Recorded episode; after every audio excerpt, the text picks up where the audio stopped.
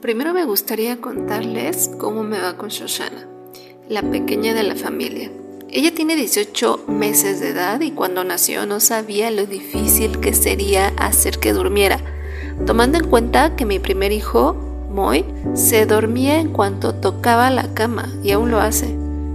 Con ella ha sido tan difícil que podría pasar horas y horas al lado de ella hasta que se duerma.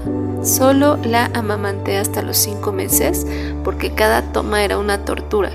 Después llegó el biberón y fue cuando creí ilusamente que dormiría mucho mejor y para mi sorpresa no lo fue.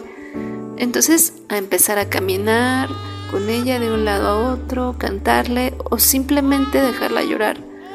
Yo usé la técnica o método Ferber, que al parecer funcionó, pero partiéndome el alma. ¿Qué madre deja llorar a su bebé de seis meses hasta que se duerma? Y si le pasa algo y yo no voy, entonces seré la culpable.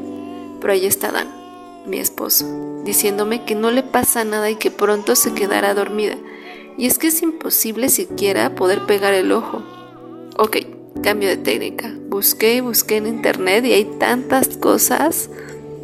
La que hasta ahora me funciona es quedarme al lado de su cuna, acariciar su linda carita y sacar el celular, porque el tiempo decidirá.